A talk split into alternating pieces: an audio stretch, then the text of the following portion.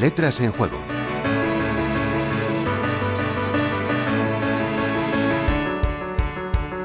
De sobra saben nuestros oyentes el cariño que tenemos en Letras en Juego al mundo clásico y a la mitología grecolatina, razón por la cual desfilan por nuestros programas con bastante frecuencia los Hércules, Afroditas, Ulises o Apolos.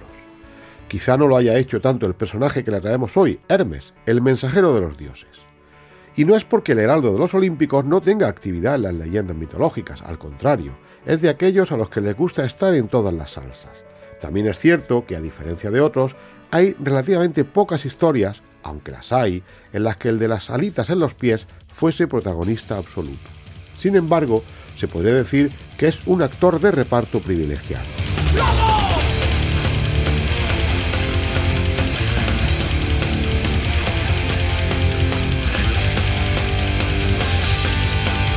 Aunque en esto de la representación gráfica de los dioses siempre hay movimiento, las alitas en los pies, su caduceo, su bolsa a monedero y su pétaso, característico sombrero de ala ancha, son los atributos más comunes en este dios, bajo cuya advocación están los viajantes, pero también los ladrones, los mentirosos y en general aquellos que aunan el viaje con el fraude. No en vano, este ingenioso dios, ladrón y mentiroso él mismo, amante de los ganados ajenos, espía y correveidile, estaba detrás de muchas de las delaciones y poco honrosos encargos de Zeus y sus secuaces. Sin ir más lejos, es él quien fue con el cuento a Hefesto de que su mujer Afrodita estaba enredada en amores de los físicos y carnales con el rey de la guerra, Ares, dando lugar a una de las historias más divertidas que se insertan en la Odisea de Homero y que nuestro gran Calderón remedó en un hilarante entremés, denominado Los Degollados. Pero remedando a los Monty Python cuando en la vida de Brian se preguntaban qué habían hecho los romanos por ellos, nosotros podemos decir, ¿qué hizo Hermes por nosotros? O lo que es lo mismo, ¿qué restos quedan de su nombre, al menos en nuestra lengua?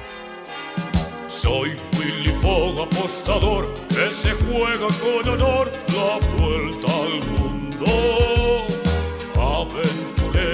señor, jugador y casi siempre ganador. En mis clases de mitología en la Universidad de La Rioja reservo un tema final para explicar cómo las atribuciones de los dioses grecolatinos siguen entre nosotros, aunque a veces no nos demos cuenta. De ahí que veamos productos de belleza con la marca Venus, Dionisio o Baco relacionado con el vino y las bebidas alcohólicas, o Atenea padrinando centros de estudio y ateneos. Y también, como es el caso que nos ocupa, a Hermes, cuyo nombre lleva una empresa de lujo que comenzó vendiendo maletas de viaje, la afamada Hermé, o periódicos bajo la denominación de El Mercurio, el nombre del dios en el mundo romano. Que Hermes fuera el padrino de los viajes y el mensajero de los olímpicos explican estas denominaciones hoy crípticas para muchos. Hay otras más curiosas y aparentemente más escondidas, aunque estén a la vista.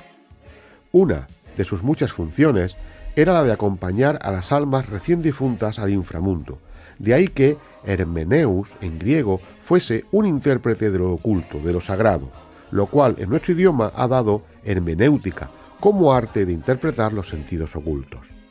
También es bastante evidente su relación con nuestra palabra hermético, aunque es probable que este término venga de una fusión entre el griego Hermes y el egipto Thoth, el famoso Hermes Trismegisto, literalmente Hermes el tres veces grande, quien, según la mitología, ideó una cámara de aire completamente sellada.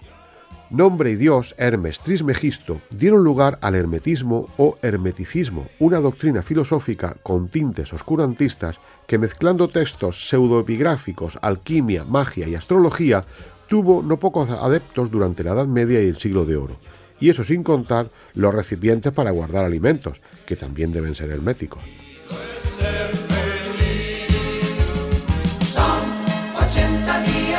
Juan Antonio Martínez Berbel, Idelia Gabela, Universidad de La Rioja, Radio 5, Todo Noticias.